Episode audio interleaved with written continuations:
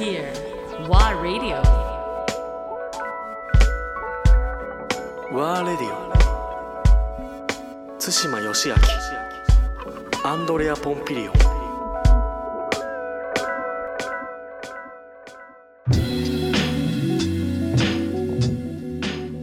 はいということでアンディさん。はーい今日ねはねセッティングがいつもの2人じゃないセじゃないッティングセッティングになっておりますが、うん。あのね僕らが普段こう最近の日本のね音楽業界これからどうなっていくんだろうみたいな中で、あのこんな状況の中でも音楽をやりたい目指したいみたいなねやっぱり世代若い人たちがいて、まあ、僕らがねやらなきゃいけないことっていうのはいっぱいあるわけですけど、まあ若い人たち今からやっていくぞっていう人たちの話を聞いてみないとねあの一体僕らは何を用意して彼女彼らが何を考えていてどういうことをしたいのかじゃあ僕ら何ができるのかみたいなことをね分からないとやりようがないなということでじゃあ実際、えーそういう世代のうん。あの人を呼んでうん。一体今何を考えてるのか、うん。うん。どういうふうにやっていきたいのかみたいなことをちょっと聞こうということで今日はゲストを呼んでみました。はい。はい、じゃあ自己紹介してもらいましょうかね。ね。はいはい、よシンガーソングライターのサラサです。サラサさん。よろしくお願いしろます。しくお願いしおます。願いします。あの一応ちょっとお話ししておくと、うんうんうん。僕も超大注目はいはい。のシンガーさんで、うん。あのねこれな、まあ、名前出していいと思うんですけど HMV のね、うん。あのバイヤーさんで、うん。あの同世代のねまあ、徳重さんっていう人がいるんですけど、はい。彼がねポロッとメールしてきたんですよ。うん。でこの子すごいから聞いてみてみたいな。う。んでまあよくね売り込みっていっぱい来るんですけど、うんまあ、全部僕聞くんですよ一応。うん。うん、でねこれほんと久しぶりにあすげえと思って。でうちのね折り紙のあのプレイリストがあるんですよ、うん。アップルとか Spotify に、はいはい。そこにポロッと入れたんですよ。はいはい。たらまた違うねレーベルの昔から仲のいいレーベルかの人間からうん。連絡が来たんですよ、であれ知ってるのみたいに言われて「いや全然知らないけど曲良かったから入れた」みたいな「いや実は俺もすごい注目してて前からコンタクト取ってんだよね」みたいな話でそこでねじゃあちょっと俺も会いたいなみたいな話でん。一回事務所に呼んで話をしたんですよ、はいはうん。っていう関係なんでまだ僕あ会うの2回目。2回目です。そんなもんなんですうん。しかもそんな時間経ってないでしょスパン的には。先月か。あでしょ？はい。そうなんですよね。めっちゃ最近。あのもう一つ裏話すると、はい。あのちょっとこれ見てみてっていうのでリンク送ってきたんですよ。あはいはい。で YouTube かな？確か。YouTube はいのリンクかなんかでバッと来たら「わーお! 」っ嬉しい。ていう「誰この子?」みたいな「いやサラサっていう子なんだけど」っていう話しててでちょうどまあじゃあなんかせっかくなんでこういう形で、まさにさっきあのヨシが言ってたように音楽業界、うん。これからやっていく、まあ、業界というかミュージシャンとしてはい。はい。活動していくっていうはい。ところでなんかいろいろお話聞けたらなっていうふうに思ってて楽しみですねなんかね。うん。あの聞いてる方もねこれ聞き終わったら、あのひらがなで「サラサはい」です、あひらがなでサラサってのは何か理由があるんですか？本名あ、オッケー。そのままなんですけあど、ひらがなでサラひらサ。がなでサラサなんですよ。そう気に入ってるんでそのまま。それで検索すれば、出てくる出はず。てきます「ネイルの島」っていう曲を出してるんですけどだから「ネイルの島サラサ」ってやったら確実かな間違いない。うん。ネイルの島。ネイルの島がファーストシングルで。Yes まあ、ちょっとねまずそのバックグラウンドとか、うん。まあ、なんで音楽を志すしたのかきっかけとかちょっと聞いてみたいんですけど、なんかねご両親がすごく僕はもうその時点でおおんか共感って感じだったんですけど、うん。お父さんはあのずっとサーフィンやっててウェットスーツ作る会社をやってて今なんか沖縄にお店出してうん。ずっとあの地元の湘南でお店やってたんですけど、うん沖縄にあ地元湘南だった。地元湘南です。そうなんです。今も？今も湘南の方に住んでます。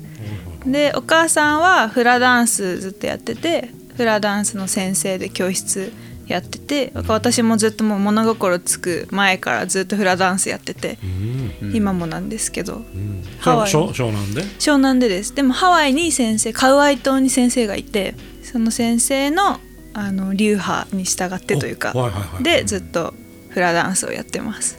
音楽でいうとそのご両親の聴いてた音楽の影響とかもある感じ、はあんまなくて、うん。なんか両親が結構あんまりなんだろうやるなも言わないしやれも言わないタイプで、うん。自由に結構させてきてもらったんで、この曲聴きなみたいなのとかもなかったんですよ。うん。でも高校生ぐらいになってなんか家でランディ・クロフォードとかかけてたら、お父さんが「なんでその曲知ってんの?」みたいな「超好きだったんだけど」みたいになって、うん。なんか実はこうなんだろう何にも教わってないけど、うん。好きな曲かぶってたみたいなことはありますね。え小さい頃から楽器やってたとか歌を歌ってたとかそういうえっことはずっとやってきたと小学校ぐらいからミュージカルちょっとやったんですけど、それも結構すぐやめちゃって、でもダンスフラダンスとあとジャズダンスとか、うん。そういうのはずっとちっちゃい時からダンスや。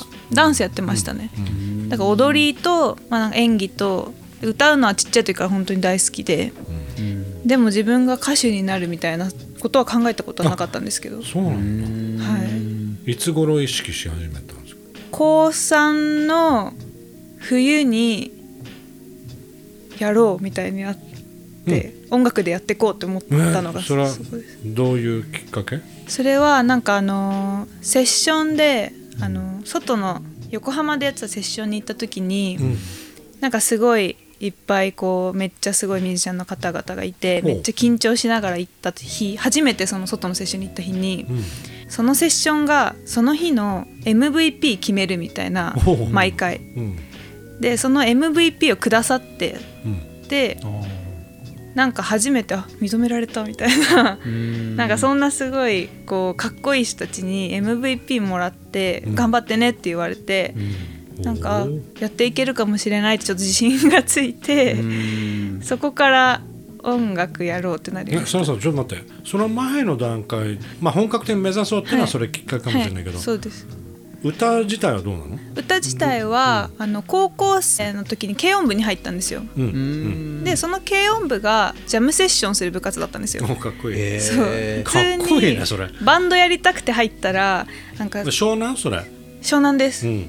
バンドやりたくて入ったら顧問があのベーシストだったんですけど、うん先生が独自で作った黒本をバンって渡されてこれぐらい分厚い。かっこいいでねこれ全部覚えてこいみたいな。 Autumn Leaves とかへー。トゥーバースとかスタンダード系がバーって入って珍しくないそれ、なかなかないっすよね。ないですよね。ないですよね、ラッキー、うん、でもなんかすっごい厳しくてもうあの機材とかも全部自分たちでやんなきゃいけないし、なんかもうなんだろう今だったら問題になるんじゃないかって感じですけどこうできないとなんでそんなこともできねえんだよもうなんか死ねみたいなこととか 叫ばれるんですよ。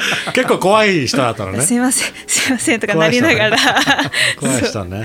問題になるよね今はね。そう。そうそう確かに確かに。まあ熱い人ね。熱い人で、うん。まあ全然悪い人ではないんですけどだからもうなんか自分たちでやってセッションとかもできるような頑張ってみたいな。でも難しいしそういう先生だから厳しいからもう自分は絶対ミュージシャンなんてなれないってすごい思ってて、そのこんな厳しい世界だし毎週末なんかこうあの講習会があったんですよ、部活で。ん。であのあのバークリー出身の、うん。先生の友達とかが来てパートごとに講習会開かれるんですよ。かっこいい、うん。でめっちゃ厳しいじゃないですかそんなの、だから私はちょっと無理だなめっちゃ音楽好きだけど、続けていきたいけど職にするのは無理だと思ってたんですけど高校卒業する前ぐらいの時にもう大学決まっちゃってたからすごい暇になって外のセッションに行ってみたいなと思って行った時にそれで初めてのセッションで MVP もらってなんかすごい嬉しくてすごいシンプルに嬉しくてなんかどう続けていうどういうメンツがいたのそこの？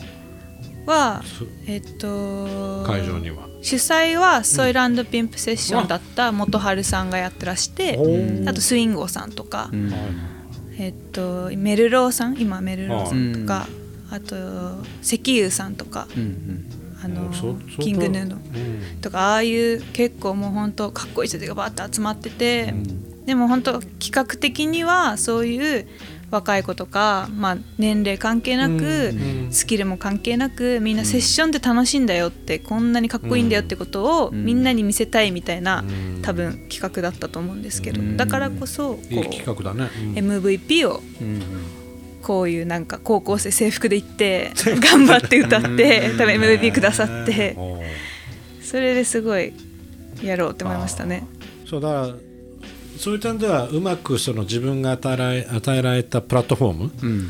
まあ、機会というか、はいはい。チャンスっていうものを普通にさらさらファッと掴むタイプね、そうなんですかね。まああのまあお父さんとお母さんの話聞くとなんかすごくリベラルな感じ、空気感をすごく描いてしまう。うん。とにかく好きなことやりなさいよ、ね。別に私たちが何かやああだこうだ言うあれはないわっていうそうのでですね。っ。ていうスタイルだったでしょずっとちっちゃい頃から、うんだからなんだろうそうすることによってもしかしたらもう本当幼い頃からアンテナが張ってる状態で、好奇心も豊かになっていくし、想像力もどんどん豊かになるから。ね。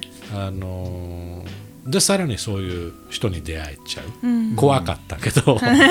怖かったけどそういう人がやっぱりなぜかその自分の人生の中に入ってきて。そうですね。その時はあんま考えないけどそうなんですよ、ね。よくよく考えちゃうよね。すごい思いますね。やっぱなんか今までこう振り返るとやっぱまあ自分が行動してきたっていうのもありますけどやっぱすごいこう人に恵まれてるなってすごい本当になんかうん。人脈うんだけだなってすごい思うっていうか。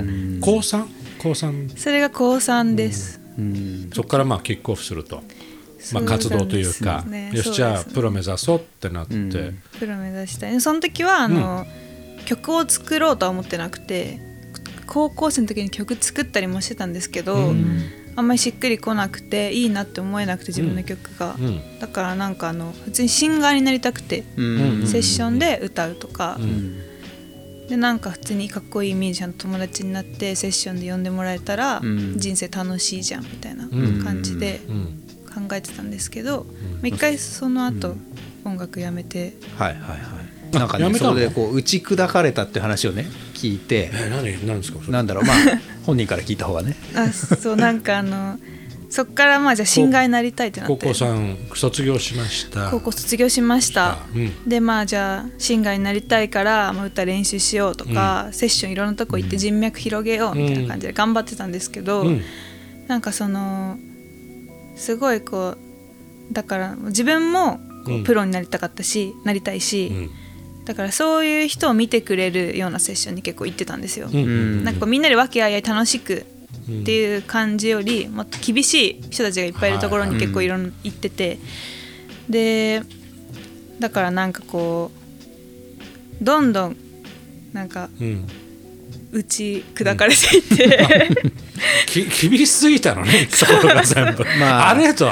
だから実際上手い人もいっぱいいて、うん。こううわーって打ち砕かれることもあれば、うん。やっぱり向上心があればねどうしたらいいかって聞かれたらそれはダメだとかこうしろっていうのも当然ねあああるの？そういうやっぱ来るし、まあそれがねプロの世界だから。なるほど。そうなんですよ、でもだからすごいこう厳しく。まあ、いわゆる今の時代でいうマスタークラス的なものだよね、あマスタークラスに参加して、そうですね、で、まあ、学ぶことは学ぶけどそうですね、もうついていくのに必死みたいな。他にもボーカリストいるっていう状況ね。他にもボーカリストがいたり、うん。あとやっぱりボーカリストってあの結構曲分かってないと歌えないじゃないですか、うん。セッションはね。そうそう、うん。あの歌詞分かってないと歌えないじゃないですか、うん。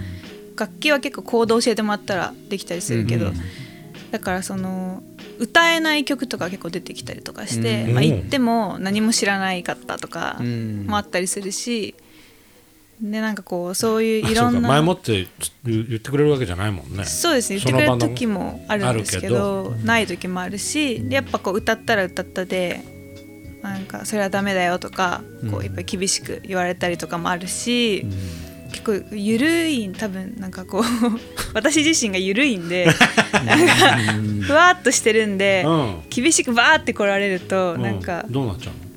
えーなんかもうダメだみたいになっちゃってその時は。その世界しかないと思ってたんで音楽でやっていくには。まあまあまあそうだよね。そうその世界しかないと思ってたからここでこんなにできないんだったらもうダメだみたいになっちゃって、うん。でなんか結構音楽聴くのも嫌になっちゃって、そんなに入っちゃったの？そうなんですよ。そこまで？そうなんですよ、音楽も聴きたくなくなっちゃって1年ぐらいやってなかったんですけどでもそれこそ本当に一番最初復帰したのはフラの先生が、カウアイ島にいる先生が、うん。なんかヨーロッパにツアーに行くのに、うん。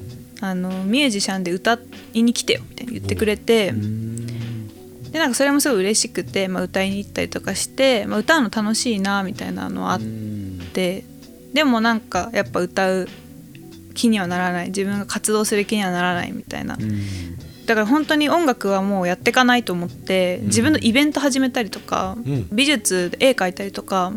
もうやってるんだそうなんですよ、なんかその絵描いたりとかしても全然そっちじゃない方向にシフトしてたんですけど、でも離れれば離れるほど歌いたくなるんですよねなんか。でやっぱなんか歌いたいなみたいな。のがまあ1年ぐらい経ってからかな。すごいやっぱり歌いたいみたいになって、ででもそういうあの自分よりね23時離れた年の人たちの中に入っていくってよりなんか同世代のことをもっとラフに、あの気使わなくていい中で歌えたらいいなと思って、なんか大学の友達が入ってた R&B サークルみたいなのに入れてもらって歌うようになって、そしたら楽しいみたいな。これだって。これだったんだみたいな。なんかもう何も考えこずに。れこれこれこれみたいそうななんですよ。何も気にしなくて歌えるみたいな。そうだよね。でいっぱい楽器隊も若い子たちってうん。もう同世代でいて、なんか、まあ、そのサークルで楽しく R&B とかを歌うようになって、でやっぱり自分の歌を自分が歌うこと大好きだからでステージで歌うこと大好きだから見てもらいたいなって思ったんですよ。でもカバーだとそんな見てもらえないだろうなと思って自分に価値があるわけじゃない。自分をみんな知ってるわけじゃないんで見てもらえないだろうなと思った時に自分の曲をオリジナルで作って見てもらう方が見てもらいやすいんだろうなって思って曲作りたいなって思ったのがまず一個としてあって。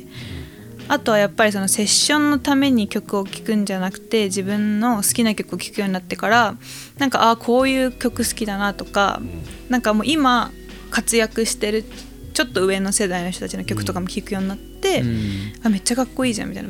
かっこいいのって昔の曲だけじゃないじゃんみたいな、うん。今の曲もかっこいいじゃんみたいになって、で私も作ろうみたいな気持ちになったのが2019年の夏とかうん。2年ぐらい前。2年経ってないぐらいですね。なるほどね。なるほどじゃあそういう意味で言うとまたその2年経たずしてライブができなくなっちゃったわけでそうですね。この1年？はい。そのコロナが来てからのこの1年ぐらいのなんだろう気持ちっていうか、はい。それはどういう？もうだから2019年の8月にファーストシングルになった曲を作ったんですね、でそこから活動開始して、まあ、半年しないうちにコロナになっちゃって。そっか。半年もしないうちになった。半年しないうちになっちゃって、で結構その最初の曲を歌ライブとかで歌うようになってから、いろいろライブ誘ってもらったりとかすごい人脈増えたりとかして自分的にはこうあいい流れだなみたいな楽しいみたいな、うん。音楽超楽しいみたいになってたところに、ガーンときて。ガーンってきちゃったから、なんか結構自分がまず気づいてるものが一つもない状況で、こうなっちゃったからすごい不安でなんかまた前みたいな感じに戻っちゃうんじゃないかな自分みたいな。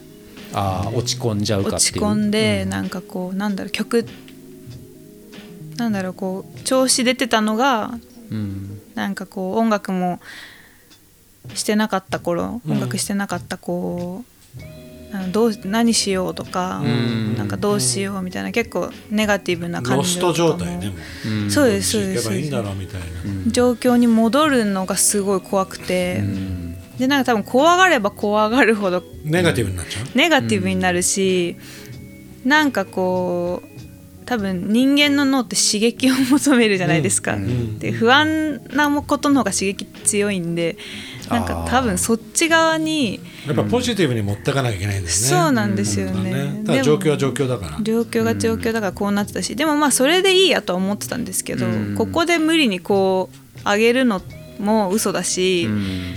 なんか流れとともに行こうかしそうですね、なんか止まる時には止まるのも前進だなと思って。ああなるほどね。まあなんかうんそういうタイミングだなと思ってたんですけど最初は、うん。でもやっぱりあまりにも先のことが見えない、うん。なんか自分の気持ちも結構ギスギスしてきたりとかして、うん。結構しんどくなって曲作れなくなっってあー。6月。一応作り続けてたのね。作ってはいました、うん。で6月ぐらいからかな。あんま曲作れなくなって、まあなんか自分が何を作り曲歌いたいのかとか、うん。どういう曲作りたいのかっていうのが結構分かんなくなってうーん。っていうので作れなくなったりとかしてなんかほんと最悪だなみたいな感じでした、うん。その時は。うん。We are here.